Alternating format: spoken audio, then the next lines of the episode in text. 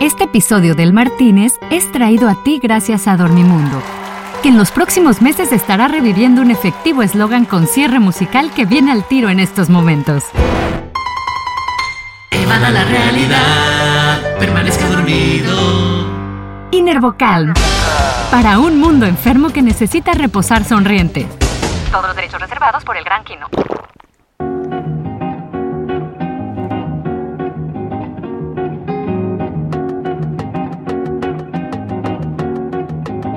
Esa noche nuestro bar de siempre se vistió de gala cuando destapamos la primera cerveza águila bien fría de un container que además trajimos importado directamente desde Bogotá en un avión refrigerador diseñado por nuestro equipo de innovación, patentado del Martínez. Todo esto para recibir a un amigazo, referente de la publicidad latinoamericana que ha hecho brillar a nuestra región. Cuando nos vemos en el Martínez todos somos amigos, todos somos íntimos, se acaban las, las diferencias, las agencias, las redes, las competencias y somos un, un, gremio lindo. La agencia que él fundó en el 96, eh, la hizo con Sokolov y Polar, ha sido de verdad una punta de lanza del movimiento que llevó a Colombia a convertirse en una potencia creativa. A ver, baileme este trompo en la uña. O sea, esta agencia ha ganado todos los premios del mundo, incluido Black Pencil y hasta Gran Prix de Innovación de Cannes. Fue la más innovadora en el mundo por el Global Creativity Report de Cannes Lions y ayudó a que en 2018 Colombia, ojo, quedara segundo en el ranking de Cannes de Latinoamérica por encima de Argentina, que es la potencia creativa por excelencia durante años. Pero para mí, el mejor premio que tiene esta agencia es que hayan contribuido de una manera tan importante el proceso de movilización de las FARC, que terminó en el 2016 con el Acuerdo de Paz de La Habana. Eh, eso que dices tú es tan importante y fue tan fundamental para nosotros que a mí en lo personal me cambió la vida, me cambió la forma de ver el negocio, la forma de hacer el negocio y la forma de vivir. Hoy en día que se necesita la publicidad es que genere cambios en la sociedad importantes. Habrá muchas cosas que ganaremos premios y podremos ponerlos en las vitrinas y crecerá la egoteca, pero al final hay cosas que solo vamos a recordar los, los creativos y los publicistas y hay cosas que la sociedad nunca va a olvidar que pasaron, pasaron, pasaron. Esa noche hablamos de un montón de anécdotas, como cuando comenzó a trabajar con el que luego sería su socio, el gran Chini Polar. Entonces me hizo una, un desafío. mira, si me mandas a Cali, yo te traigo el primer león de canes de la historia de Colombia. Y me acuerdo cuando fuimos donde el cliente, por Humberto, le llevamos el comercial.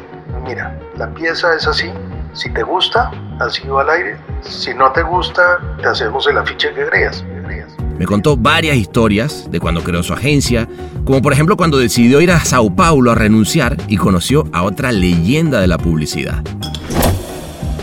Tomé un directorio de teléfonos y busqué la dirección de DM9 y entonces le digo yo, oye, eh, yo voy a poner una agencia, ¿qué consejo me das tú? Y me dijo, no me olvido nunca, me dijo, mira, eh, el único consejo que te doy es lo importante no es llegar, lo importante es mantenerse, mantenerse. Pasamos por las historias de cómo nació la campaña de desmovilización y lo que significa además presentarle, imagínense, creatividad a un ministro de defensa en pleno conflicto. En esa época el presidente Santos era ministro de defensa y su viceministro Sergio Aramillo fue, se sentó conmigo y me dijo, tenemos acorralados estos tipos, psicológicamente están eh, muy vulnerables, es momento de pasarles un mensaje y acelerar la, la desmovilización porque eh, los vamos a llevar hasta el punto en que tengamos que hacer la paz y tengamos que firmarla y se le pase la hoja de, de la violencia a 50 años de, del libro de este país yo me acuerdo de haberle dicho a los chicos de la agencia, bueno, vamos a ir a, presentar esto, es posible que nos saquen de aquí a patadas y nunca vayamos a hacer nada. Nos reunimos con el viceministro y con algunos militares y entonces les decimos, la verdad es que nosotros llegamos a una conclusión y les pedimos que ustedes la entiendan y es que el chico guerrillero eh, raso está más secuestrado que los secuestrados que está, que está vigilando. Por fin alguien entendió. Yo me quedé frío, yo me quedé frío, yo me quedé frío. Me contó de lo orgulloso que está de José Miguel Sokolov y de cómo además ha llegado mucho más allá de lo que se imaginaron juntos. Cuando él se va, cuando se va, que ahora está como director creativo de la oficina, que es emblemática, la oficina de Leo en Londres, donde nació esta agencia ser uno director creativo, que es algo inimaginable. Nosotros que nos íbamos a imaginar hace, hace 23 años hablando con Frank Lowe que algún día uno de nosotros iba a ser el director creativo de su oficina. Su oficina. Y terminamos hablando de lo importante que es contar las historias que hay detrás de los amigos que hacemos publicidad. Es hora de que nosotros, eh, entre nosotros, nos contemos estas cosas. Todas las anécdotas y las historias enriquecen este negocio, esta industria de la que vivimos todos, en la que de verdad, lo digo sin eh, politiquería, nos queremos más de lo que pasa en otras industrias. industrias. Pásenle pues a otra noche de pura sabrosura tropical. Última llamada para el container de birras, polas o chelas, como le quieran llamar. Eso sí, preparen sus cinturones para comenzar, porque él es el gran Francisco Samper. Bienvenidos a El Martínez. ¿Qué le servimos para empezar? ¿Cómo andas? Hermano, qué, qué, felicidad poder hablar contigo. No, no, no, yo, qué felicidad y qué, y qué honor para mí que, que quisieras hacerlo. Eh, estaba preocupado de que los, el, el, la semana pasada fue tan absurda en términos de trabajo que decía yo, bueno, no, no vamos a poder nunca, pero bueno, aquí estamos. qué bueno. Un placer estar contigo. No, por favor, qué bueno que te tomaste el, tiempito. Y además te felicito por la idea, porque la idea me parece espectacular. Muchas gracias, amigazo. Pues, ¿qué te parece? Mira, tú estás ahorita en Bogotá, yo estoy en Los Ángeles. Nos agarramos y en este momento aplicamos el podcast 10.000 del Martínez y nos vamos a Canes, a, un lugar que además no tiene coronavirus porque es virtual. ¿Te late? vámonos, vámonos. Vamos para allá.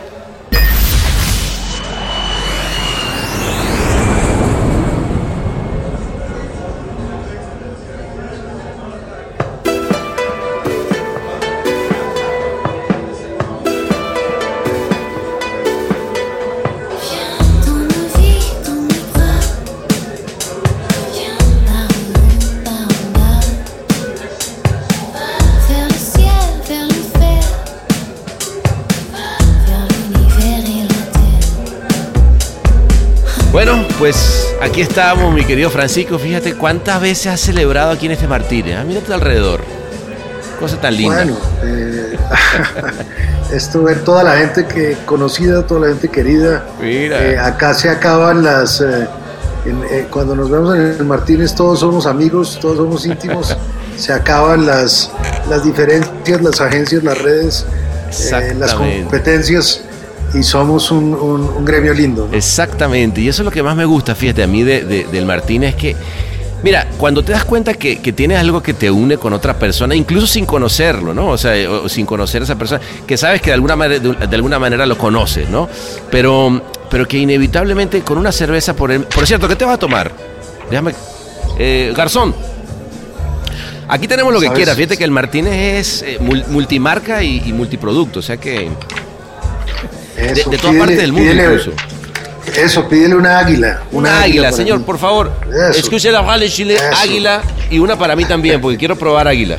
Me gusta, me gusta además. Oye, por cierto, me gusta ahí las cosas que han hecho con Águila. Ahorita, están haciendo una que, que, me pareció muy linda, ¿no? De, que están llevando alimentos o estoy mal. Mira, lo que hicimos fue que eh, destinamos el alcohol de la producción de la cerveza a producir gel. Ah, tenemos eso otro cliente, Claro, tenemos otro cliente que se llama Simonis Ajá. y que hace básicamente productos, digamos, para brillar autos y para lavar autos. Y entonces eh, eh, logramos coordinar el know-how industrial de Simonis con el alcohol de, Águila y convertirlo en gel y se están donando 100.000 botellas para la gente necesitada en Colombia, lo cual es espectacular. Qué, lindo, hermano. La verdad que... Este, a, mí me, impresiona, digamos, y, obviamente vamos a entrar más allá en el tema, pero me impresiona lo, que eh, las cosas que yo veo siempre de, tu agencia, güey, y te lo digo con, porque la verdad me, emociona tenerte porque muchas de las cosas que he visto y siempre he admirado eh, tiene que ver con, cómo hacemos algo que sea relevante en el mundo, ¿no? Más allá de, que obviamente siempre hacer algo relevante en el mundo también es hacer una muy buena campaña publicitaria, ¿no? Pero, puta, la verdad que... yo te oía en algún momento, porque te, he seguido un montón la carrera, este, Sabes que yo, tú y yo estábamos eh, en, en la misma red al mismo tiempo. Eh, y te voy a contar. Yo en el año 95 entré en publicidad y tú en el 96, según yo, en el 96 decidiste hacer tu, tu agencia. No sé si estoy mal, ¿no? Es así. Así es, exactamente así. Bueno, en el 95 yo era un trainee en Macán, Caracas.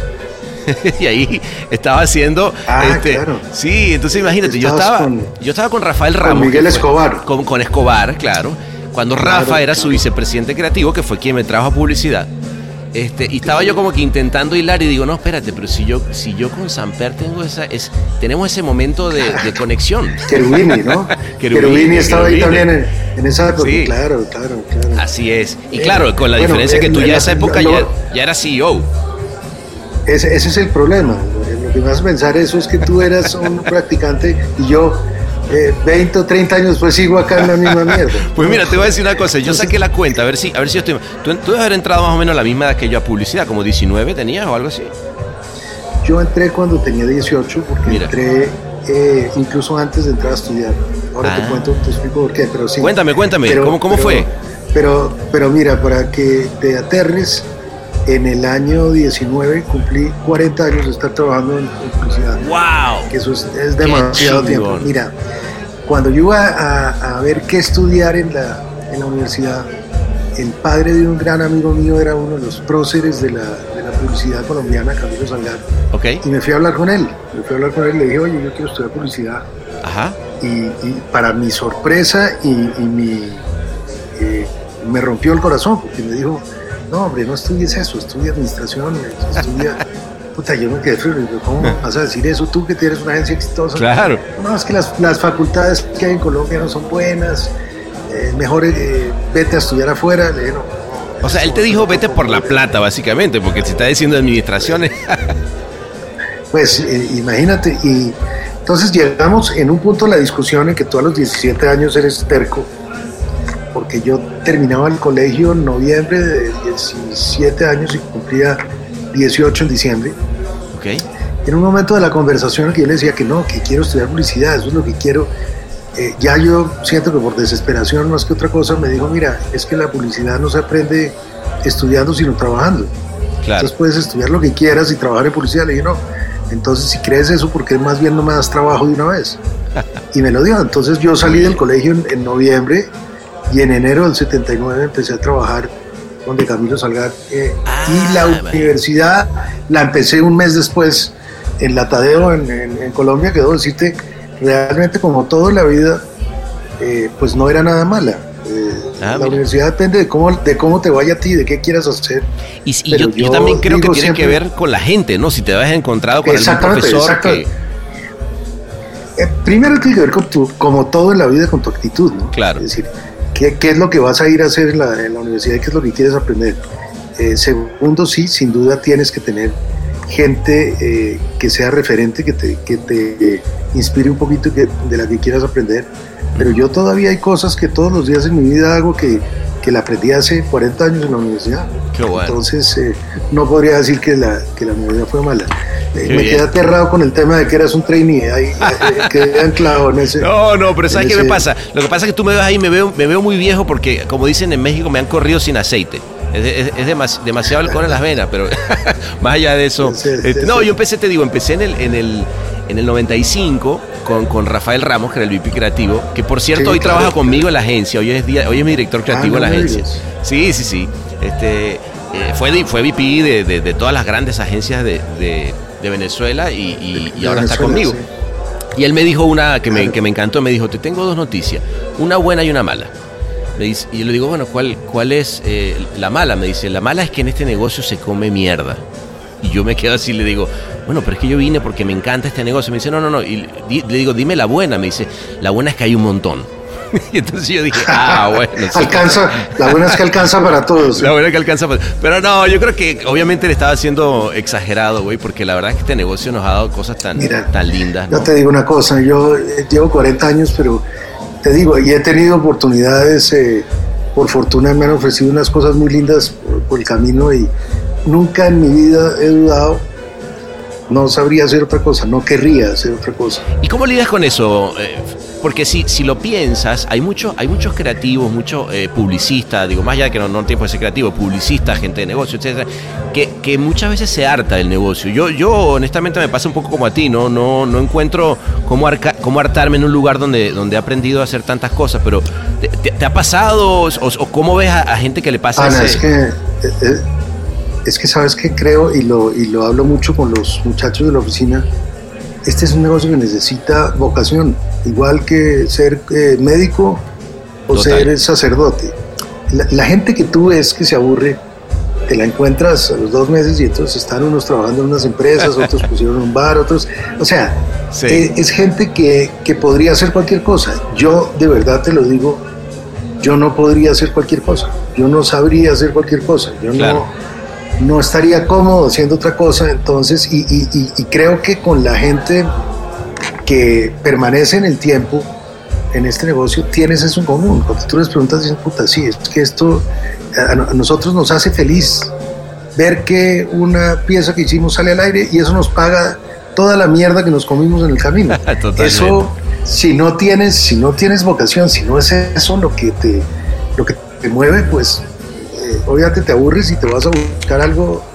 Eh, nosotros ninguno, creo, nadie trabaja en publicidad por la plata, nadie trabaja en publicidad por el eh, por ser importante, por no, es, es, no, es y, un tema y, distinto. Y fíjate que hay quien sí, yo porque me ha tocado trabajar con gente que yo lo veo que, que, que en realidad lo que le importa es la plata o lo que le importa es eh, eh, la fama. Y, e inevitablemente me pasa que son gente muy infeliz y que generalmente termina fuera del negocio. Ese, eso es lo que he visto. ¿No? Oye, fíjate que hablando. Exacto, no dura, no, no dura, es no dura. clarísimo, es que la, la, lo saca del loop el, la inercia. Es verdad. Fíjate que hablando de eso, me, me acordaba de un, de un gran amigo que, que, eh, que, tenemos en común, eh, que es el gran Humberto Polar, ¿no? Este, digo, tú, tú, Chini. tú el Chini.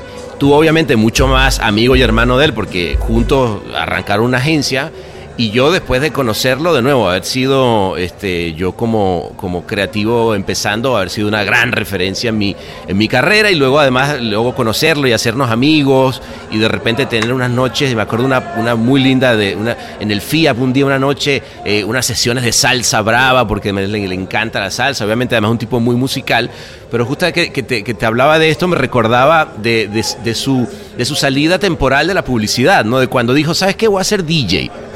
Entonces, eh, pero, pero sí, me, gustaría, bueno. me gustaría oírte a ti, porque obviamente tú lo conoces Mira, mucho mejor que yo, ¿no? Solo tú sabes cómo se disfruta esta experiencia psicotomimética. Humberto hoy, hoy, en día es de esas personas a las que uno le puede decir maestro eh, con el significado total del término. Uh -huh. eh, y, te, y, te, cuento un poquito de la, la referencia porque las anécdotas son hasta hasta chistosas. Eh, resulta que yo llevaba muy poco de gerente de Macán Colombia, por allá en el año 92 tal vez, okay. y eh, había dictadura en el Ecuador y las empresas habían sido nacionalizadas. Okay. Y el, el, el, gerente de el presidente de Macán Latinoamérica era un personaje bastante bastante eh, difícil e intransigente tuvo alguna discusión con el, con el gerente de la oficina de, de, Macán en Ecuador. Y este señor se salió de la, de la compañía y se fue a fundar su compañía. Eh, para que te hagas una idea de quién te estoy hablando, te estoy hablando de Jimmy Maruri, ah, el padre de Eduardo. Imagínate tú.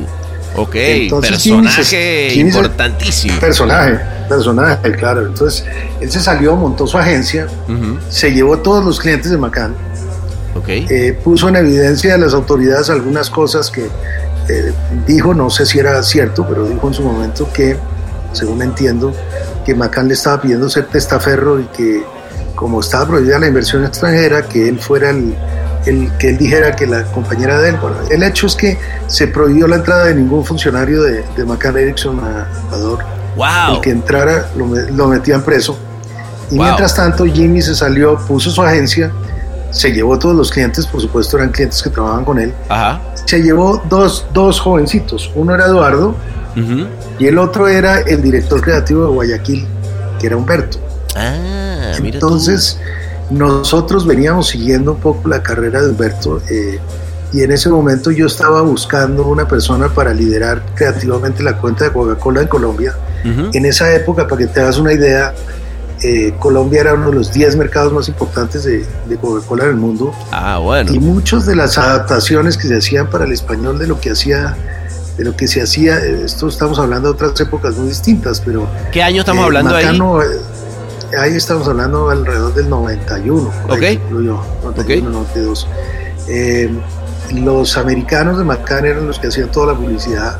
Había una oficina en Atlanta, pero quienes dirigían toda la, la creatividad era desde Nueva York y obviamente los latinos éramos mirados por encima del hombro y eh, eh, nos daban palmaditas, pero pues nunca nos iban a dejar hacer algo originario de aquí. En todo caso, todas las, todas las adaptaciones y todo lo que se hacía al español normalmente se hacía en Colombia.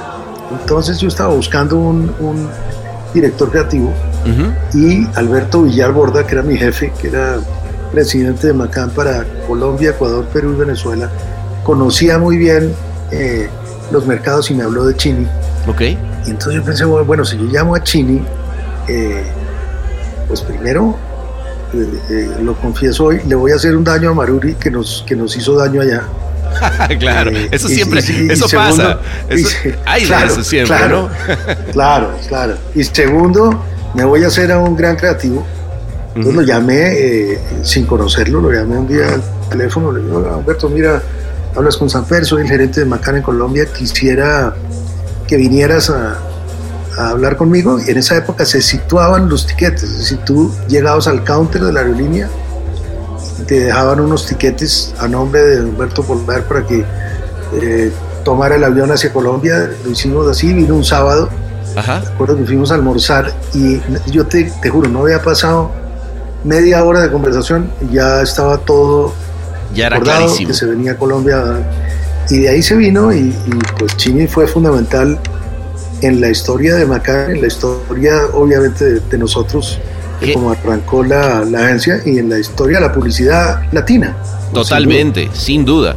Pero qué, qué, qué, increíble cuando pasa eso, en un, cuando hay un, e, ese encuentro mágico, ¿no? O sea, porque acabas de dar en el clavo de cosas que a mí me han sucedido también, de, de repente estar con alguien y Puede ser una entrevista, a veces eso, te estás tomando un trago, alguien te lo... Pero generalmente las entrevistas pasa porque uno está en la búsqueda de alguien y, cuando pasa, y fíjate que al final del día, si hablamos de una película, es un gran plot, ¿no? Cuando das con alguien que al final termina, termina de transformar y, de convertirse en tu socio, porque de ahí para el real. ¿Y, y, cómo fue eso? ¿En qué momento dijeron? Y, tú lo decías, tú lo decías muy claro, es que, es que a veces haces un clic con una gente. Si Humberto desde entonces se convirtió en mi, en mi hermano. Claro. Eh, hicimos una una dupla, creo yo, fantástica de, trabajo, inicialmente con Coca-Cola, después él, eh, los cuentos con Humberto son muy simpáticos, después un día quedó una, una chica que se quiera trainee en la agencia, fue a verme, la íbamos, digo, terminaba su periodo de entrenamiento y la iba a, contratar yo. Ajá. Y entonces me dijo, eh, cuando le dije, mira, te vamos a contratar, se puso a llorar no, no, no, no, no, no, me entendiste. Sí sí te vamos a contratar. Y se puso a llorar más. Entonces, ¿qué te pasó? Entonces me dijo, no, Saper, es que me vas a matar. Era una hija de un conocido mío de, de Cali. Y me vas a matar. ¿Y qué te pasó? No, es que estoy embarazada. No. Uh. ¿Cómo estás embarazada? ¿Y qué? ¿Alguno de los chicos de la agencia? No, no, sí es de la agencia, pero no es un chico. a ver, explícame. No, no, no te voy a decir. Bueno, el hecho es que estaba embarazada de Polar. No me digas. claro, Chini es un personaje de otro. ¿Estamos hablando, de, ¿estamos hablando de Santi? Estamos hablando de Santi. Mira tú. Santi. Mira tú. Entonces, entonces yo llamo a Humberto a, mi oficina en Macanes, mucho antes de ponerlo. Oye, Chini, eh, esta niña, hombre, primero, no eres mi papá, no me regañes. Segundo, eh, yo me voy a casar con ella. Entonces, como la familia de ella es de Cali, y Macán tiene una oficina en Cali, ¿por qué no me mandas a Cali a, a que yo eh, mejore la calidad del producto en Cali? Eh, entonces le dije, hombre, tú estás en Coca-Cola, eh, necesitamos seguirte teniendo Coca-Cola. Me dijo, mira, ¿dónde, te hago una pregunta, ¿dónde se va a notar más mi trabajo? ¿En Coca-Cola o en Cali? Bueno, pues naturalmente en Cali porque de Coca-Cola hacemos cosas muy buenas, pero la gente cree que vienen, que vienen de fuera. Claro. Mientras que si tú tomas los clientes de Cali y haces una diferencia, entonces me hizo una, me hizo una, un, desafío. Ok. mira, si me, si me mandas a Cali, yo te traigo el primer león de canes de la historia de Colombia. Wow. Entonces, ¿Así te la puso en la mesa? Se fue, así me la puso. Ok. Y se fue para Cali, se fue para Cali, se casó con Mónica y, bueno, no sé si se casó. Eh, eh, se casó a su manera, como es Chini. Sí, sí. Eh, pero vivió mucho tiempo con Mónica, nació Santiago, etcétera. Y, y, me trajo el primer león de canes de la historia de Colombia. Wow. Porque, porque no sé si te acuerdas o si, tienes la referencia del, del comercial del reloj de Tesa. Claro que sí, me acuerdo perfecto. Bueno, eso, Cuéntalo, cuéntalo, digo, porque no, no, yo me acuerdo, pero también soy, habrá quien no. Eh, eran los 15 segundos, ¿no? Claro, es, es, es, simplísimo, es un primerísimo plano de un reloj que vas haciendo un zoom in, de un reloj de pared, que vas haciendo un zoom in en que vas ah, eh, entrando al reloj y una gota entra al, al punto donde se unen el minutero y el segundero y cae una gota y el reloj está andando, alcanza a andar 10 segundos y se, y se frena. Exactamente y entra, y entra un título simple que dice eh, Tesa pega en 10 segundos. Eso que es eh, maravilloso, tiene una historia detrás para que te la tengo que contar. Por favor. Eh, se había ido Humberto para Cali, como te digo, y me llama un día y me dice, Samper, ¿qué pasó, chino? Puta, que tenemos una idea de puta madre, y entonces imagínate que el cliente de Tesa está lanzando un pegante, Tesa eran cintas adhesivas, okay. cintas pegantes entonces me dice, y el cliente nos está pidiendo que le hagamos un material de punto de venta para lanzar el producto porque no tiene un presupuesto. Ok. Y, ah, ok, y, y, dice, no, y se nos ha ocurrido una idea eh, que está buenísima, pero no tenemos cómo hacerla. el, cliente no tiene el dinero. Entonces le digo, mira, hagamos una cosa, hablemos con, con, uno de los productores. En esa época estábamos trabajando mucho con, con un productor colombiano se llamaba George Peláez en, Estados Unidos. Ah, George Peláez, claro. Gran, gran amigo además. Y entonces le dijimos a George, había, me acuerdo, era un comercial de Coca-Cola que, se estaba filmando. Y le dijimos, George, queremos filmar esto. Es tan sencillo que pues ni, ni le va a quitar tiempo a Coca-Cola, ni tienes que usar nada, sino simplemente al terminar el rodaje si nos quedamos 10 segundos y lo, y lo filmas. literalmente 10 segundos. Perfecto, tal, tal cual, sí, literalmente. Entonces se quedó, lo, lo filmó le dijimos, ahora, si lo logramos vender, te lo pagamos. Y si no lo vendemos, pues no te lo pagamos. Claro. Entonces eh, George corrió el riesgo. Y, y, me acuerdo cuando fuimos donde mi cliente, por Humberto, le llevamos el comercial. Y entonces dijo, uy, esto está buenísimo, esto cómo lo hicieron. Entonces le contamos, no, mira, conseguimos un señor al que le estamos debiendo la pieza.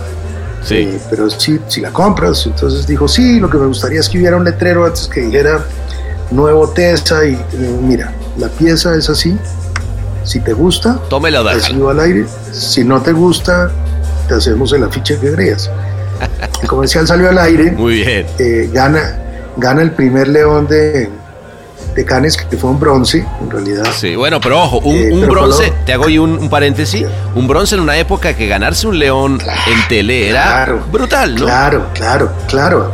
Sí, acuérdate que había cuatro o cinco categorías totales, eran film, gráfica, no sé qué. Radio y Claro, era una cosa impresionante. Entonces, resulta que lo ganamos y y nos vamos muy orgullosos a, donde el señor en, en, Cali le entregamos su, estatua. Eh, en Colombia se celebró como si la selección Colombia hubiera quedado tercera en el mundial. Porque lógicamente en esa época esto era una cosa que se veía muy lejana. Claro, imagínate, eh, pero nunca en la vida. Te estoy hablando antes, incluso cuatro o cinco años antes de, del boom de Agulla Bachetti. Es decir, Total. Colombia creo que teníamos una, una, una visión muy parcial y solo algunas personas de, lo que era el Festival de Cannes. Entre esas, eh, pues obviamente Humberto. Claro. Entonces vamos donde el cliente le llevamos la estatua, le, damos el tema, el tipo muy feliz. Él era el gerente de la división de TESA. Y a los pocos días me llega una carta del presidente de Bayersdorf en Colombia, que debo tener guardada por ahí, que dice, estimado Francisco, con mucho orgullo quiero compartir con ustedes el hecho de que hemos ganado el primer león en el Festival de Cannes con la Policía Colombiana y queremos compartirlo con ustedes porque al fin y al cabo ustedes también pusieron su granito de arena para que así sea. Muy bien. Ya, bueno, pues si, si le parece que fue un granito de arena haber hecho todo. Wow. Pero bueno, tú no. El Martínez. ¡Uh, la, la! ¡Qué inclusivo! No, no, no, pero, pero, pero espérate, además, de nuevo, estamos hablando, a ver, eh, eh, hoy en día suena muy, muy simple también, ¿no? Hacer, este, bueno, pero ¿y, qué tanta complicación? A ver, eh, era una hacer una producción en esa época de televisión, o sea, incluía, era, eran producciones muy caras, había film incluido, este, y, otra cosa, o sea, te estaba jugando una relación con cliente basado desde la proactividad, ¿no? O sea, yo te lo digo, me, recuerdo perfecto ese comercial porque fue de los primeros que, que, que yo creo que en Latinoamérica hicieron como un... Eh, como darnos cuenta que efectivamente podíamos jugar en grandes ligas. O sea, digo... Así, eh, fue, eh, así, fue, así, fue, ¿no? Así fue. Mira, de hecho después Chini tenía unos años después, dijo una frase que a mí me encantaba, que es que Canes le enseñó que, que es fácil ganar pero también le enseñó que no es fácil ganar. Es decir, claro. Que sí se puede, pero que hay, que trabajar. No era exactamente las palabras, pero me acuerdo que era, e, ese era el sentido. Eh, y entonces, bueno, eso, eh, en ese momento McCann Erickson era eh, probablemente la agencia más creativa en, Colombia, con un montón de anécdotas. Gabriel Dreyfus, ¿sabes quién es Gabriel Dreyfus? Sí, sí, sí, sí. Bueno, el maestro Dreyfus. Sí vino de jurado a un concurso local en Colombia, el concurso local de la época. Ajá. Y nunca, nunca me olvido que en el discurso que dan los eh, presidentes del jurado al terminar, eh, cuando va a empezar la premiación, dijo, bueno, yo he sido ateo toda mi vida, pero tengo que reconocer que, que acabo de ser testigo de un milagro en Colombia. Ah, bueno. bueno, este señor de qué está hablando. Sí, es que eh, la agencia más creativa de este país es Macan Erickson yo no sabía, francamente, si subir y abrazarlo y darle las gracias como gerente de Macan Erickson Colombia o cogerlo a patadas, como acaba de dejar el resto de, oficinas de Macan. La verdad es que Macan era una, era una red muy, como tú mismo sabes, pues usted, ahí, una red muy grande con grandes clientes, pero que no brillaba en el mundo por su creatividad. No, para nada. Y esto empezó a hacer un, cambio de mentalidad. Eh, Macan, lo que te digo, era, era muy, muy creativa eh, era la agencia más grande del mercado en ese momento.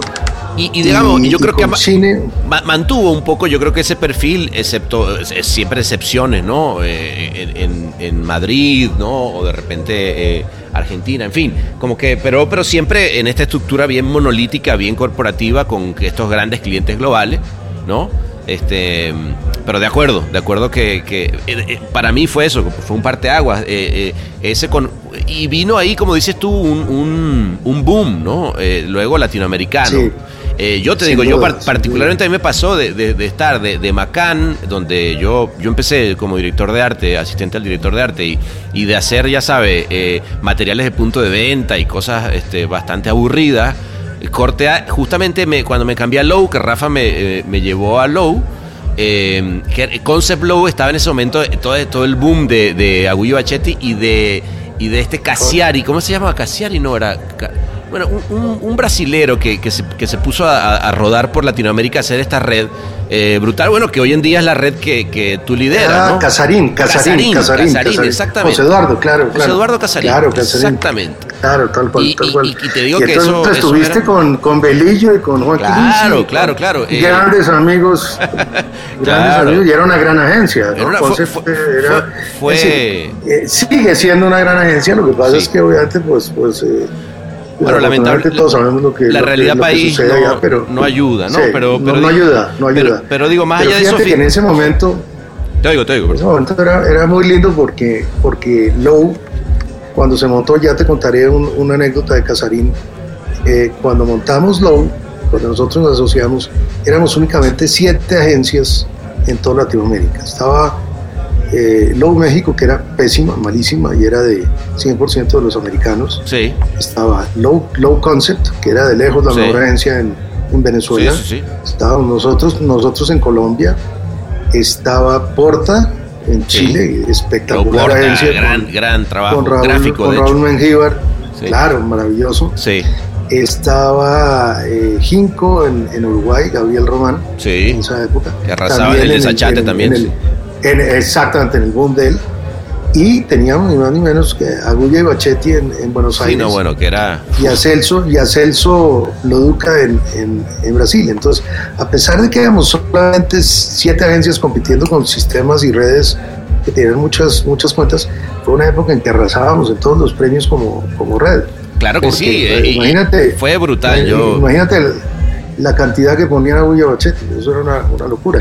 Pero todas las agencias, es decir, Porta, Loduca, todas eran unas agencias sensacionales de, de gente maravillosa, eh, con algunos de los cuales he tenido, digamos, ahora en este rol mío actual, estuve hace poco en Sao Paulo cenando con Celso, eh, tipo sensacional. ¿Cómo no? Eh, y es que eso es lo que te eso es lo que te deja este negocio te deja muchos amigos Exactamente. por la vida no Exactamente. Y fíjate que yo, parte de por qué hago el Martínez es justo eso. Y, y se trata un poco de compilar desde las amistades y las pasiones de, de- de nosotros como publicistas. Porque fíjate, ahorita nosotros, por ejemplo, nos ponemos a hablar de esto, ¿no? Y, y son. Y claro, en esta, en esta cosa efímera que tiene nuestro medio. Son cosas que no siempre se hablan. ¿Te has dado cuenta de eso? O sea, se pueden quedar de pronto en una, Sí, en una anécdota. claro, pero claro, siempre, se claro, está- siempre estamos hablando del último león que nos ganamos. Siempre estamos hablando de, la última duda, cosa que sí, hiciste. sí, pero hay una historia detrás. O sea, a ver, no Sí, por no, y no sabemos claro realmente no sabemos qué es lo que hay detrás de cada personaje que queremos tanto Exactamente. es. Eso me parece lindo. Totalmente cierto. Me parece Y lindo. me hablabas ahora de, de Casarín, que era en esa época, fue el primer eh, eh, vicepresidente regional de Lobo para Latam. Ujú. Y te, te dije que te iba a contar una anécdota. ver. Resulta que el día que fui a renunciar a Macán, fui a renunciar en Brasil, eh, donde estaba el presidente regional, y él venía de un vuelo de Europa, o algo así se demoró, y yo estaba desesperado por, por, por, por salir, porque ya estaba armando todo el, el tema de la agencia aquí, quería era devolverme, y, digamos, fui por una cortesía y porque me parecía que uno tiene que ser correcto con la gente que lo ha tenido 11 o 12 años ahí Correcto. pero cuando se demoró el vuelo decía, puta, ¿y ahora yo qué voy a hacer? Entonces tomé un directorio de teléfono y busqué la dirección de DB9. Y salí Ok. y le dije a un taxista, "Lleva- llévame a DB9. Yo no conocía a Nissan. Entonces llegué a la, llegué a la, a la agencia Ok. y había en, en la recepción que esperaba un, un counter con un muro detrás que tenía como... eh, le podías, podías entrar por detrás de los dos lados del muro hacia la agencia. Ok. Entonces había, había una chica absolutamente lindísima. eh, hola, oh, buen día. Entonces yo, hola, ¿cómo estás? Mira, quiero hablar con el señor eh, Nissan Guanaes. Oh. Entonces, No, el señor, el señor Guanaes, bueno, ¿quién lo busca? Entonces le dije, mira, es eh, el gerente de Macana en Colombia. Entonces la niña, eh, eh, imagínate esta, esta, esta escena. La niña se levanta de su silla, se va hacia la derecha y sale por detrás del muro, por el lado derecho Ajá. y en ese mismo, en ese mismo instante, como por arte de magia, sale del lado izquierdo otra vez. y se, se me viene y se me viene derecho a mí. Ajá. Hola, buen día. Hola, buen día. Le digo, ¿cómo, cómo buen día? Acabas de hablar conmigo, te acabo de dar la tarjeta. Ah, no, no, no, no. Usted estuvo hablando con mi hermana. Claro, Resulta no. que, eh, que ellos tenían dos gemelas de. No me digas que fuiste testigo de la de esa. eh, Ah, total, yo pensaba que era un mito, ¿ah?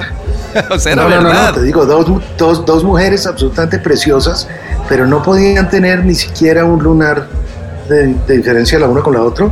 Eh, cuando, cuando entré, para cortarte el cuento, no estaba Nissan, pero me atendió el vicepresidente operativo, que era Casarín.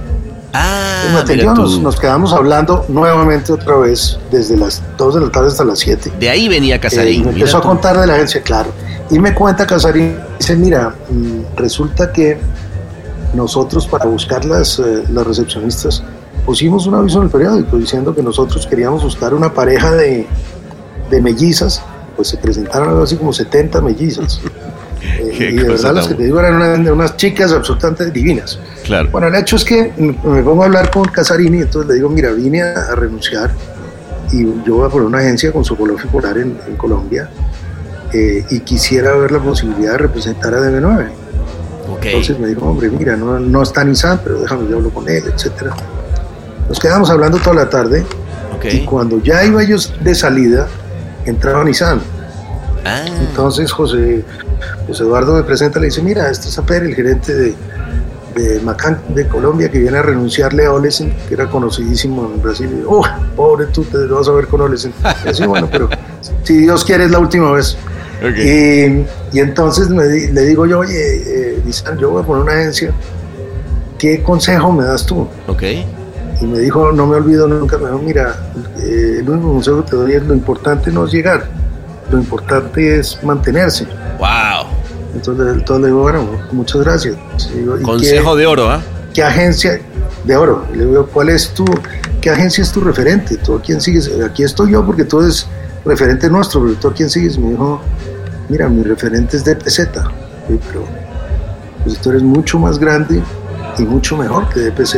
Ajá. Pues sí, pero la agencia mía tiene 5 años y la de ellos tiene 30 Ah. o 20 o lo que tuviera.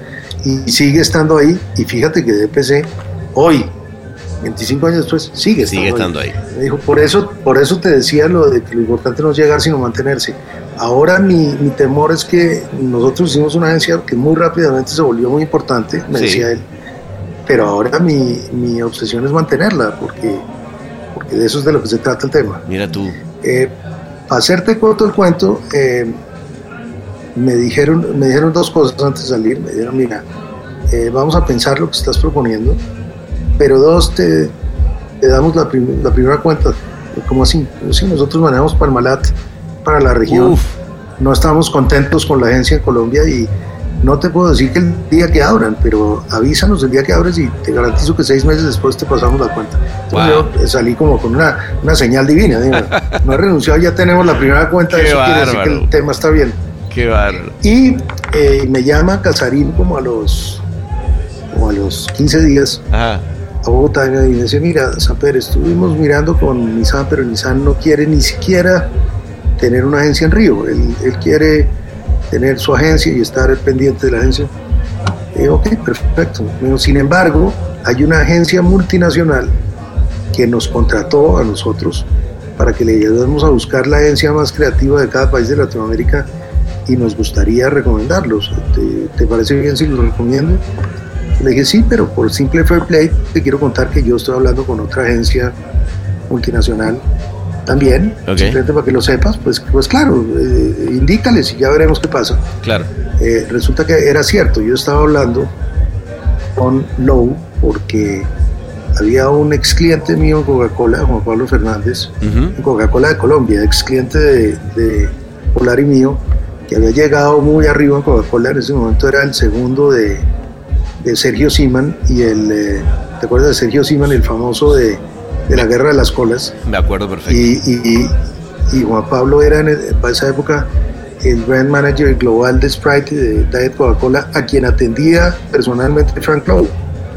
Entonces Ah, wow. Fernández me dijo, Fernández me dijo, oiga, eh, el día que usted ponga una agencia, eh, yo le voy a decir a Lowe que tiene que hablar con usted. Y así fue, la puse y él me llamó, me dijo que iba a hablar con Lowe. Mira cómo son las cosas de la vida. Resulta que yo llegué a Lowe, yo no, pues nosotros, quedamos recomendados por, por Coca-Cola, por Juan Pablo pero la agencia que había contratado a DM9 para buscar la agencia más creativa de Latinoamérica era Lowe.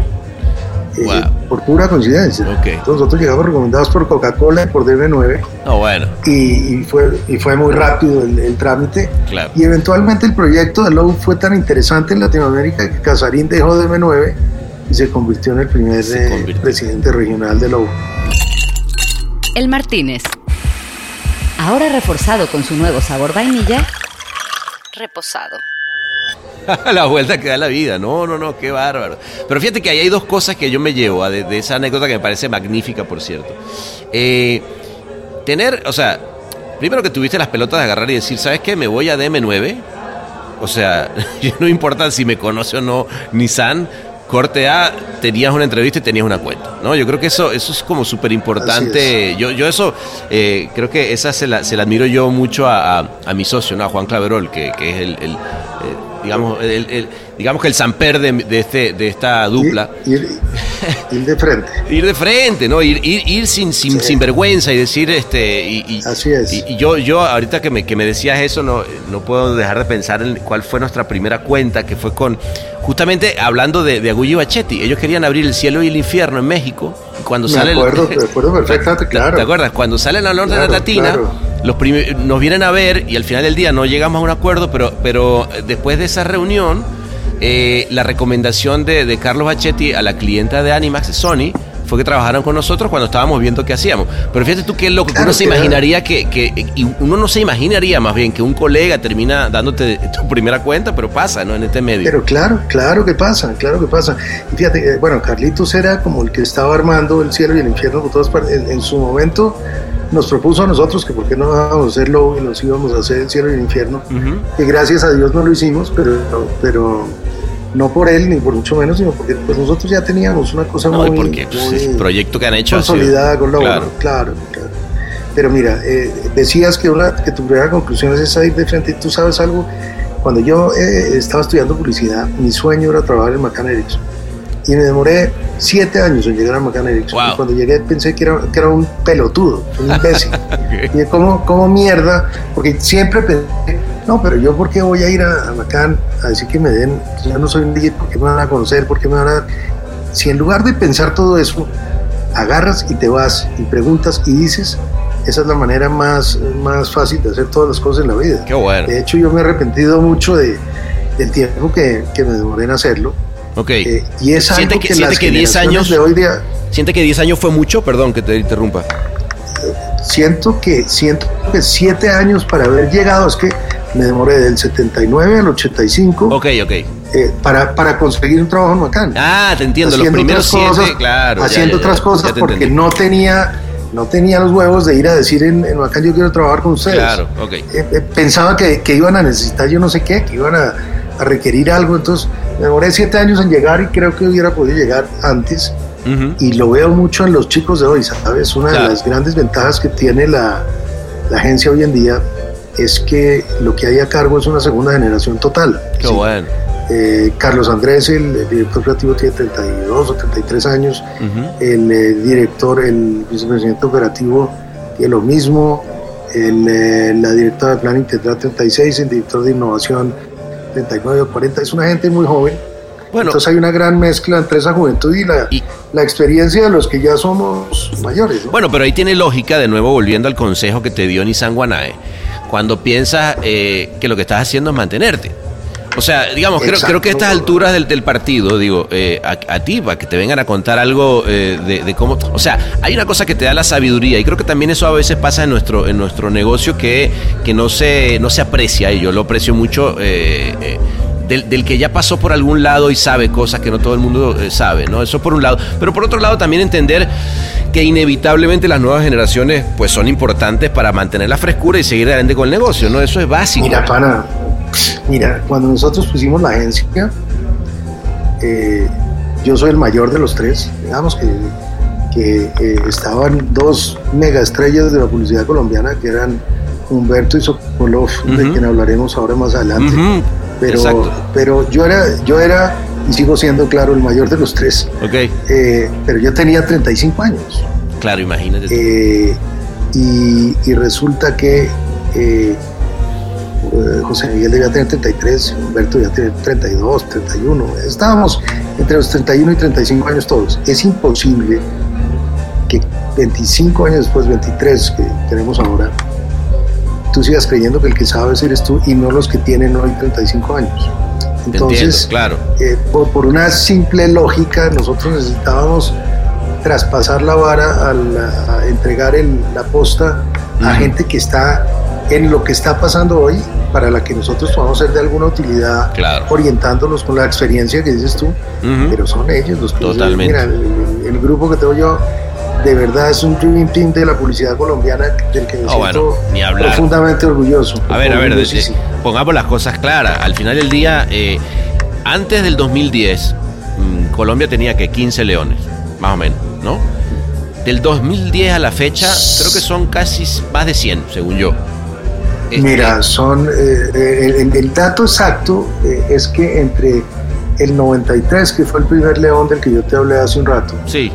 Y algo así como el 2010, o el 2005 tal vez, Colombia ganó como 8 Leones. No sé. 8 Leones. Ah, mira, yo Eh, pensé que era un poquito más. Hoy pero- día, hoy, hoy día puede, puede, puede que sea un poco No, más. no, yo ponle, eso pero- pero digamos- Tenía el, dato, tenía el dato claro, incluso porque lo doy en, en unas conferencias que doy diciendo, bueno, de ahí para acá, Colombia tiene hoy día casi 150 leones. Eso y es, ha eso ganado es, eh, realmente. titanio y ha ganado No, bueno, innovación del Grand Prix. Prix. Usted el año pasado con. Claro. con eh, sí. No, no, la verdad Eh, que, y que no ha, sido, solo- ha sido increíble. O sea, eh, y- Y no, no solo nosotros, ¿no? Ogilvy ganó. Todo, todo, año no, el nosotros mercado. Ganamos Grand Prix en innovación, ellos ganaron Grand Prix con desarrollo de producto. Es decir, eh, cuando tú miras la curva, claramente hay una tendencia, ya no es, no es, es una cosa sostenida y consistente en la cual pues la publicidad colombiana ha venido mejorando mucho año tras año. Y hoy en día, igual que con los latinos, lo que pasa es que pues, digamos que para los brasileños y argentinos eso no es ninguna novedad. Yo digo que esto es igual al fútbol.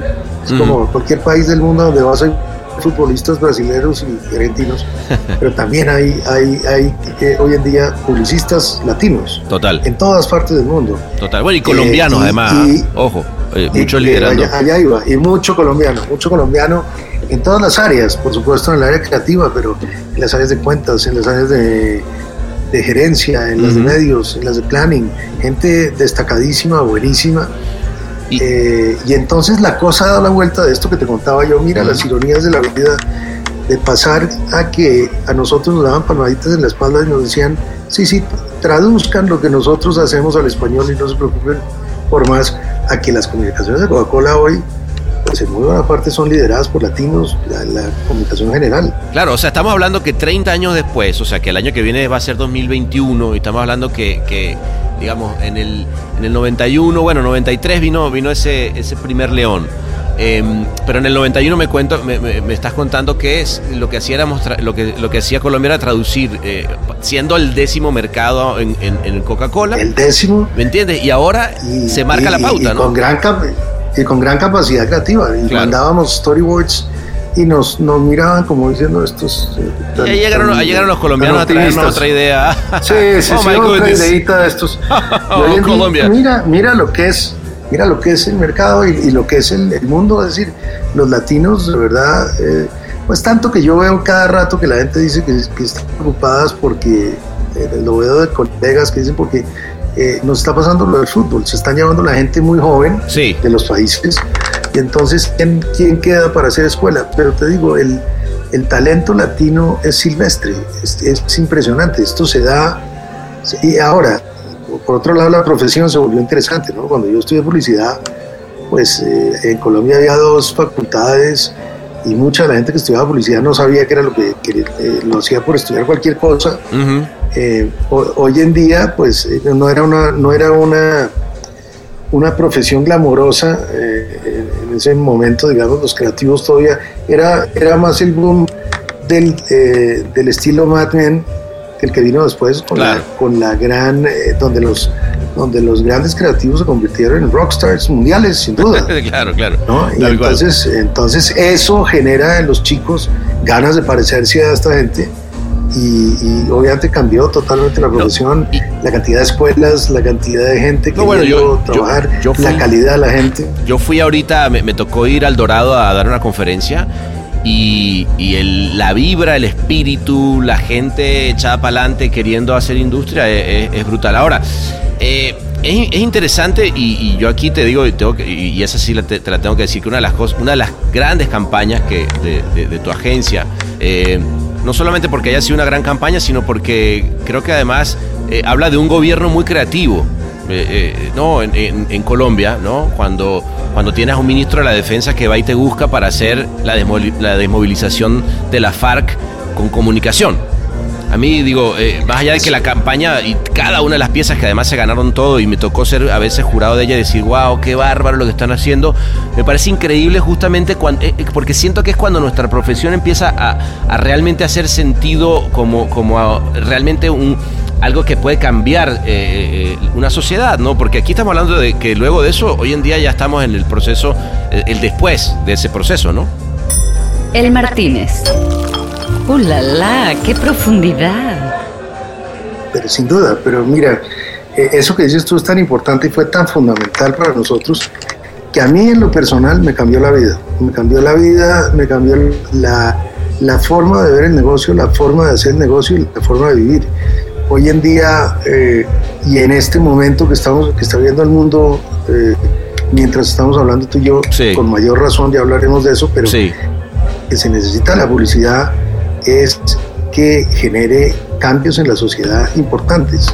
Es decir, eh, habrá muchas cosas que ganaremos premios y, podremos ponerlos en las vitrinas y crecerá la egoteca, pero al final hay cosas que solo vamos a recordar los, los creativos y los publicistas y hay cosas que la sociedad nunca va a olvidar que pasaron. Exacto. y, esa es una de ellas. En la medida en que tú, claro, en la medida en que tú puedas contribuir a eso, que es absolutamente cierto, el día que fue en esa época el presidente Santos era ministro de Defensa y su viceministro Sergio Aramillo fue, se sentó conmigo y me dijo, mira, me pintó eh, Sebastián en tema hasta hoy casi, mira, eh, tenemos acorralados estos tipos, psicológicamente están eh, muy vulnerables, es momento de pasarles un mensaje y, acelerar la, la desmovilización porque eh, los vamos a llevar hasta el punto en que tengamos que hacer la paz y tengamos que firmarla, firmarla y, se le pase la hoja de,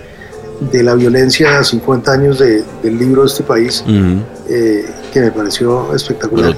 Y, así fue, así fue, tal cual como dices tú, un visionario. Sergio eh, fue embajador en, en Bélgica hasta que se acabó el gobierno anterior.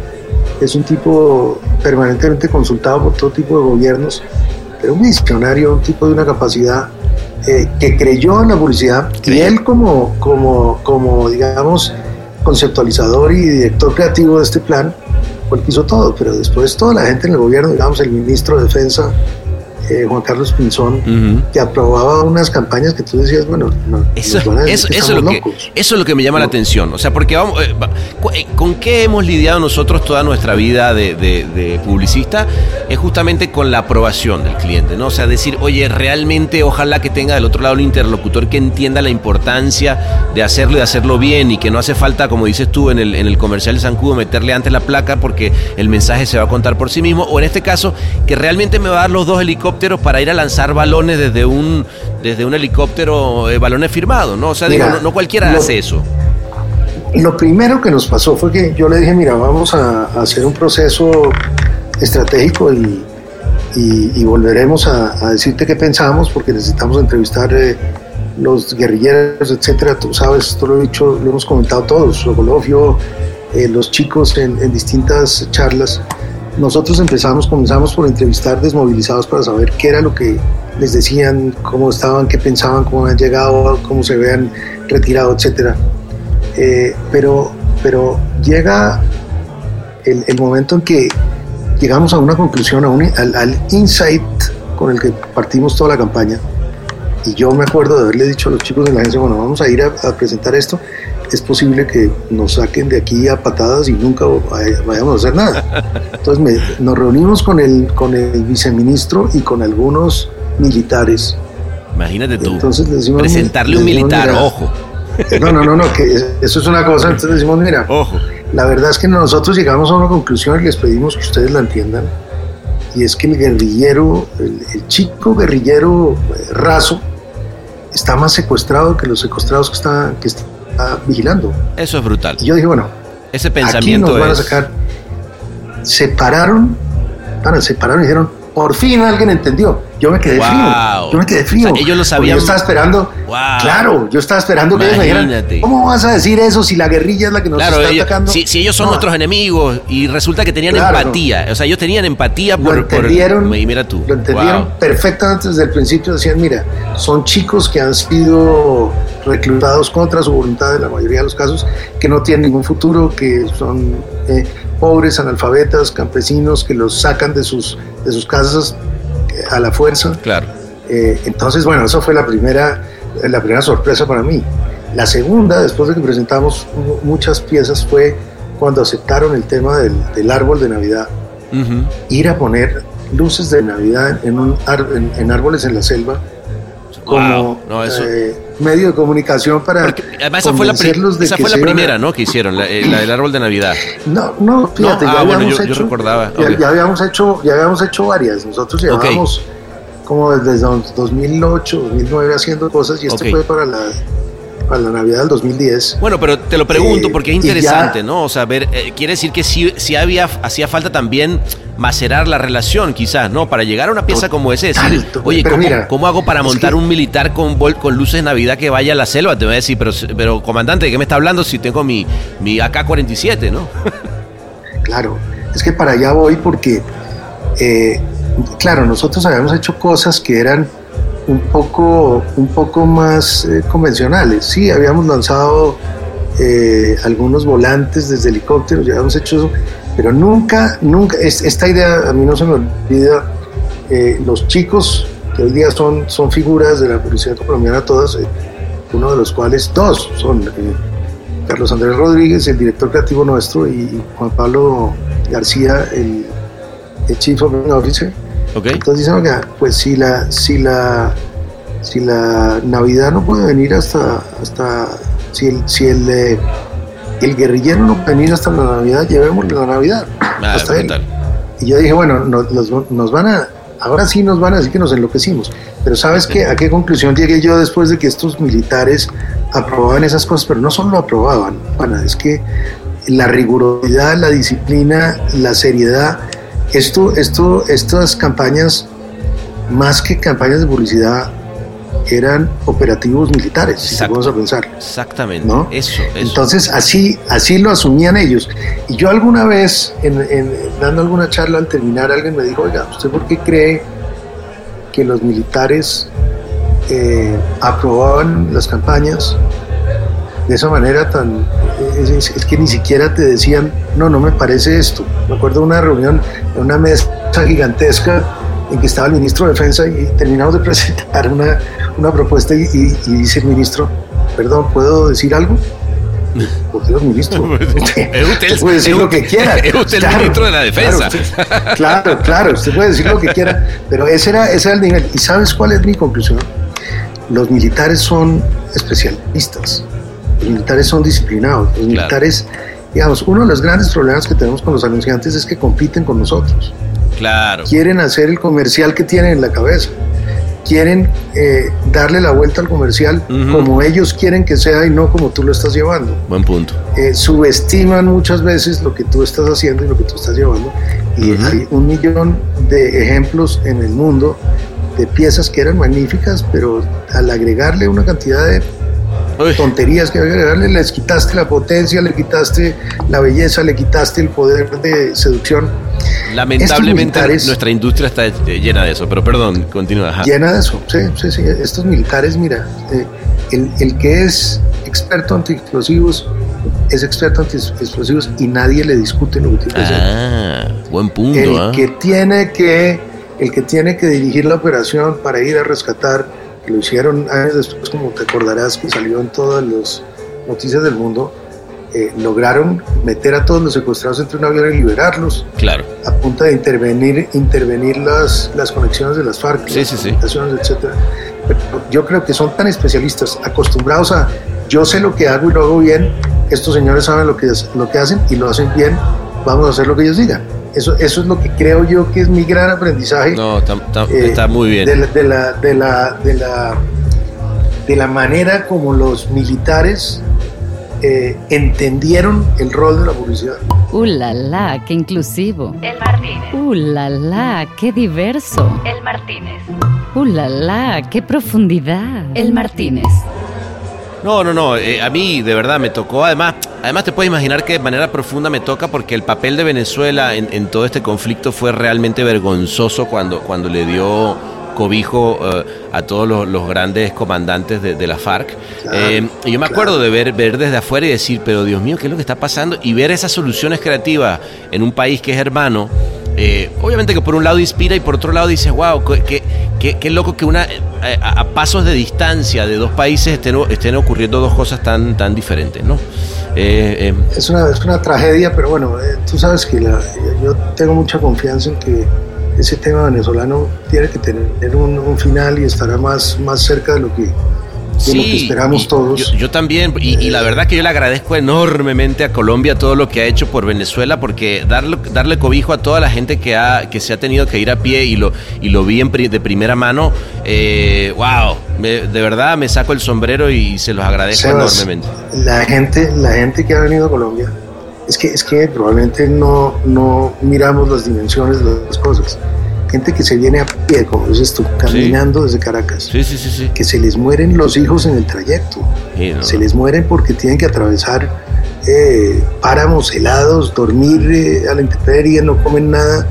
¿Cómo será el nivel de desespero en que estás para salir, digamos? Para Caracas, eh, una, una- de las cosas, Caracas, bueno, Venezuela es un país privilegiado por Dios en su, en su, en su naturaleza, todo. Ujú. Imagínate gente que en lugar de estar en el clima de Caracas, viene de frío a Bogotá con tal de no estar en eso. Uf, no, no, no. Es, que, es, que, es que tiene que ser demasiado desesperante y asfixiante el tema. Entonces, Es muy rudo, muy rudo. eh, eso, eso sin duda, sin duda eh, eh, que, que tiene que dar la vuelta.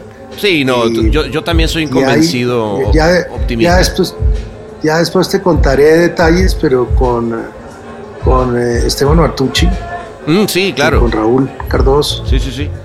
y Dos- con dos buenos eh, amigos. Fernando Ujú.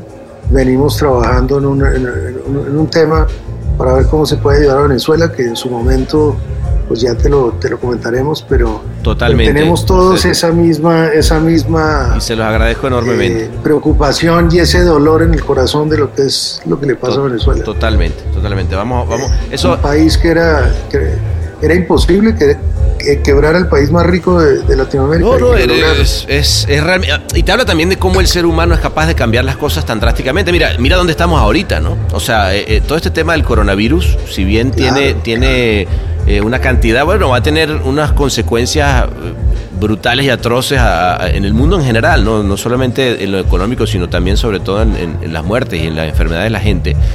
Pero como bien dices tú, todo, todo, esto que estamos diciendo, nosotros como industria tenemos que, que ser capaces de, de poner soluciones. Fíjate, ¿tú qué opinas de esto? Porque el otro día me estaban diciendo que, ¿qué pasa si en Cannes eh, no se aceptan ideas del coronavirus? No sé, si ¿tú oí- oíste algo de eso?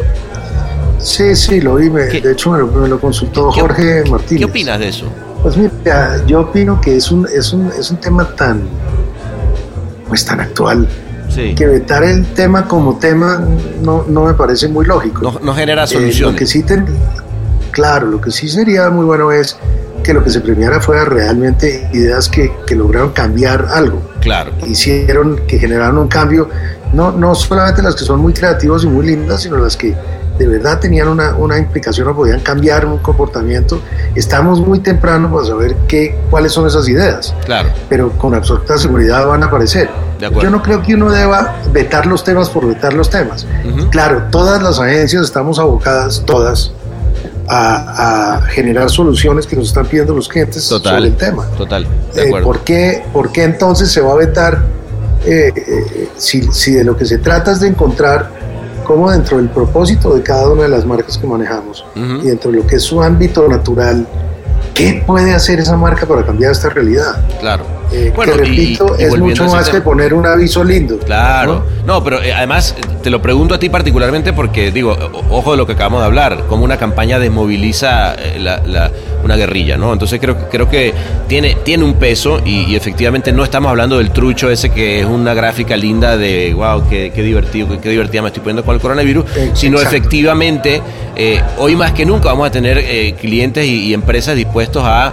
a realmente hacer cosas que cambien, ¿no? Este, oye, por, por otro lado, y, y, y ahorita, perdón, eh, si te trajeron el trago, se, se nos está aquí aguando el mío. Déjame, salud. Sí, sí, sí, sí. sí, no, Salud. pues, pues el mío ya no es nada como eso aquí, salud, pero ya está desocupado. Ya está, exacto. fría, además, no, se No, necesita no. fría Es porque... verdad, y si no, no, no va por ahí. sí, Rica águila, me gustó, me gustó águila.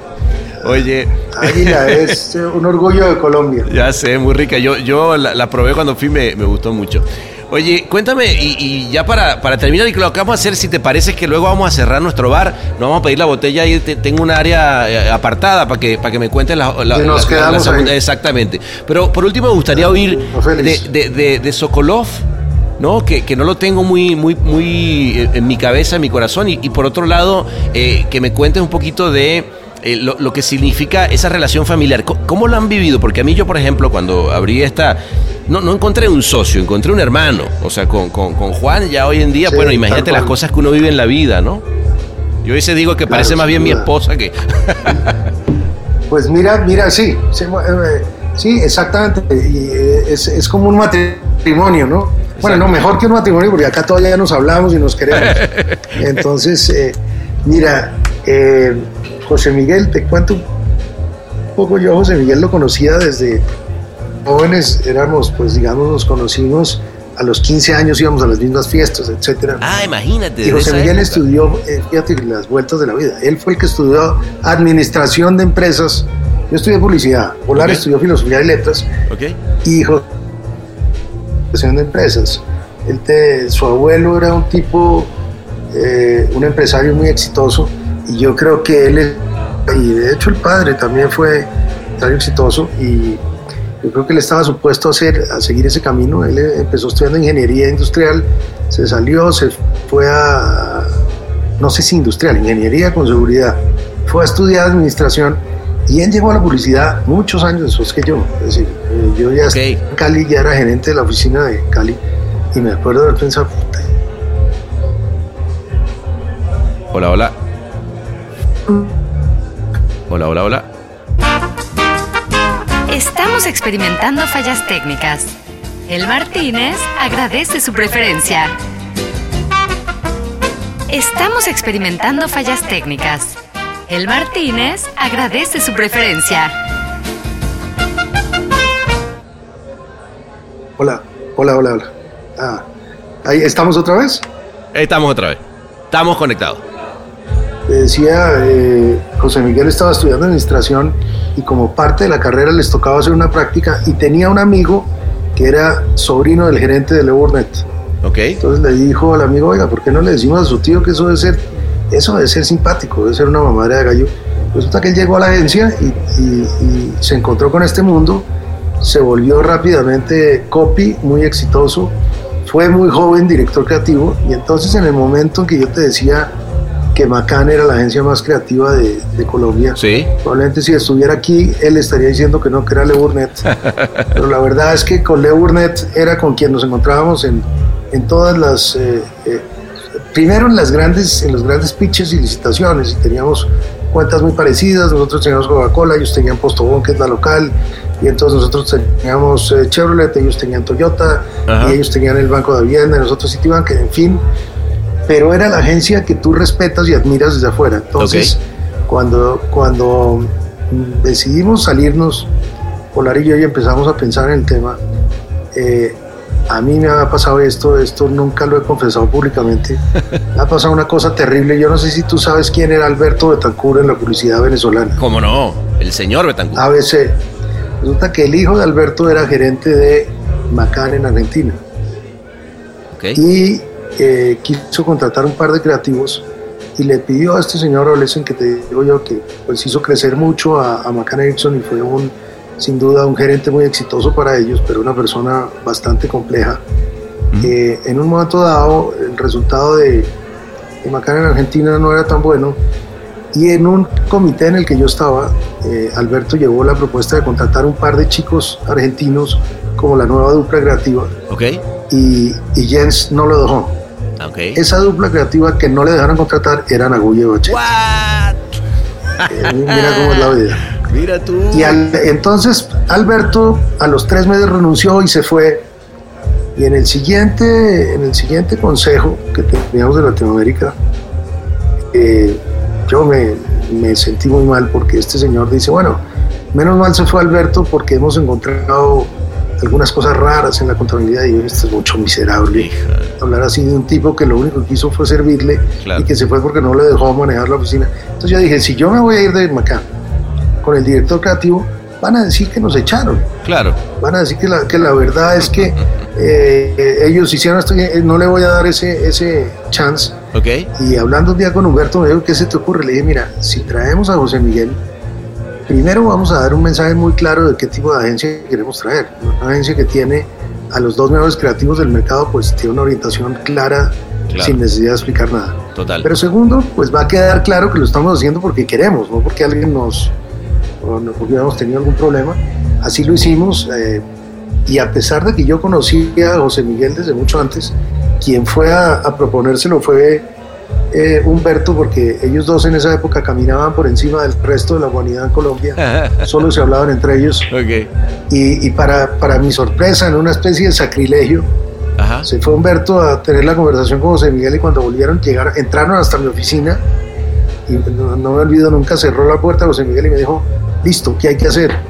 Y de ahí empezó este tema de poner la agencia, Qué bueno. en que fui muy afortunado porque he sido, he tenido la gran fortuna de tenerlos a ellos dos como socios, eh, dos personas eh, increíblemente talentosas e inteligentes, eh, con una gran diferencia, digamos. Yo creo que, vos- que, que si me pudiera, te pudiera decir, te diría que eh, Polar es un creativo y José Miguel es un director creativo y no es lo mismo. Ok, total, Eh, entiendo. Creo que Humberto puede él mismo generar una cantidad de cosas, mientras que la habilidad de José Miguel es mucho más organizar equipos, organizar por dónde irse, encontrar. eh, eh, es un gran, gran eh, eh, estratega de comunicación Y y, dos- en general. Dos skills súper importantes que además eh, generalmente se, se complementan uno con otro, ¿no? Porque... Eh, de- exactamente, eh, para allá iba, cuando la gente me decía, puta, pero es que administrar el ego de un creativo y usted está administrando dos, decía, no, es que, es que realmente ahí se hizo una cosa, éramos como los tres chiflados, pero era una, una cosa en la cual todos, primero no había ninguna barrera, ellos se metían, en, eh, José Miguel se mete mucho en el manejo de cuentas, eh, yo me meto mucho en el, en el tema creativo, eh, Humberto eh, estaba muy bien todo el tema eh, y, y nunca teníamos como celos de que el uno se metiera en, el- en- en una cosa Ah, del qué- otro. qué bueno. Fue, fue como una cosa simbiótica eh, Qué lindo. en el que además en primer término, fíjate, el responsable del producto creativo era Humberto Ujú. y quien administraba el departamento creativo era José Miguel. Ah, mira tú. Pero cuando, cuando se va Humberto y queda José Miguel, Ajá. vino la época de él demostrar lo que él Ah, podía hacer claro. como, como director creativo.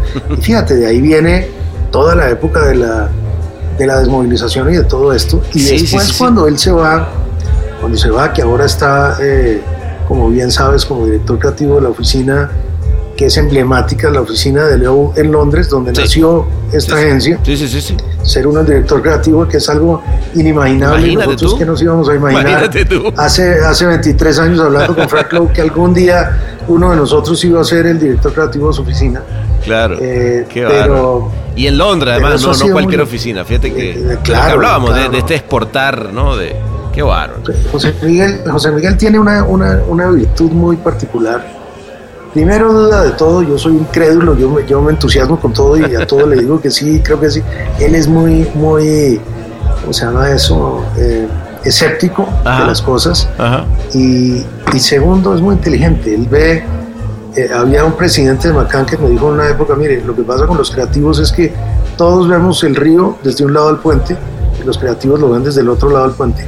Él tiene esa capacidad, él se puede poner en, en- en un ángulo en donde uno no lo ha visto y es muy inteligente. Ya hemos sido tan, tan, tan de buena fortuna, eh, pana, que además hoy día tengo otros dos socios, eh, Rafael de Guzmán, que nadie lo conoce porque es el, el que hace todo, toda la parte administrativa, financiera, el gerente, el que ha hecho posible que todo lo que nosotros nos imaginamos se haya hecho. Y eso, Y Juan eso es Carlos básico. Peña. Básico. Pero total, ah, no, no, nosotros nos habíamos quebrado en dos días, es la seguridad. Y, y el otro es Juan Carlos, que es, es más joven que nosotros, trabajaba con nosotros en, en, en Macán, era uno de, los, de las personas a cargo de la cuenta de Coca-Cola, y en los últimos años se ha hecho eh, cargo de toda la parte de medios que nosotros en Colombia nunca la, que- la quisimos dejar. Y nosotros tenemos una operación de medios robusta y grande que Muy sigue bien. siendo muy importante Y bueno. que él la maneja y él es un él es un businessman que eso por ejemplo no soy yo entonces toda esta esta confluencia de talento puesta en función de, ciertas cosas funciona muy bien ha funcionado muy bien gracias a Dios y ha generado una una cultura que los chicos que vienen de abajo eh, estos chicos que te digo yo que hoy día son los que están a cargo de la oficina pues llevan 10 años 15 años en la oficina y eso es lo que la, la absorbieron totalmente. Ellos entraron directamente a cosas como lo de la guerrilla y todo Claro, eso. Entonces está en, está en su ADN, es, Es- es la manera en que lo hacen. Se me ocurre, se me ocurre, amigo querido, que va como por, por esa buena filosofía de DPZ. ¿ah? Así que yo, y por eso, Sí, por eso voy a pedir que nos traigan ahora sí dos chelas más y nos vamos a ir a la parte de atrás.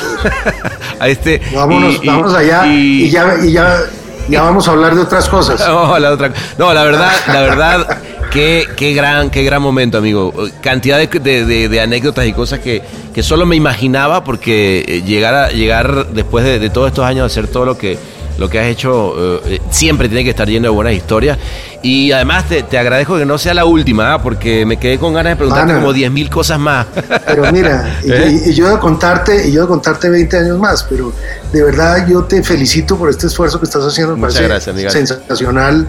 Eh, es hora de que nosotros, eh, entre nosotros, nos contemos estas cosas. Todas las anécdotas y las historias enriquecen este negocio, esta industria de la que vivimos todos, en la que de verdad, eh, lo digo sin, eh, sin eh, politiquería, nos queremos Total. y- y, más de lo que pasa en otras industrias. es verdad Entonces, Por pues, es alguna placer razón, uno encontrarse. hay un así cariño, es encontrarse con amigos, poder hablarlo, Así es. poder eh, pasar un buen rato acá con esta vista. mira tú la- Ah, y en verano eterno Azul. Eh, bueno salud Eh, hermano Verano eterno.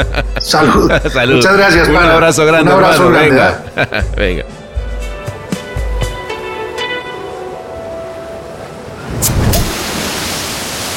Martínez. ¡Uh, la la! ¡Qué refrescante verano anual!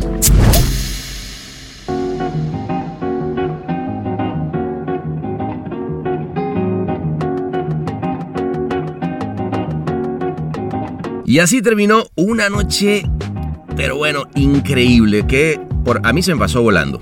¿no? Y es que así pasa, ¿no? Cuando estamos con amigos, buenos cuentos, pura vida.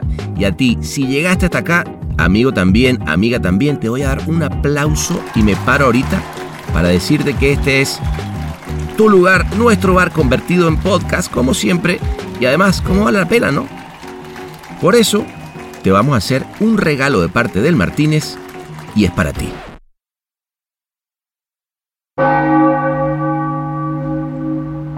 Ha sido bendecido por el espíritu fiestero del Martínez. Con un shot de inmunidad antidepresivo para usarse en épocas de coronavirus. Ese shot se hace efectivo a partir de ahora. Este fue otro episodio más del Martínez, tu podcast de confianza ahora con audio reverberante. Visítanos en elmartinez.net.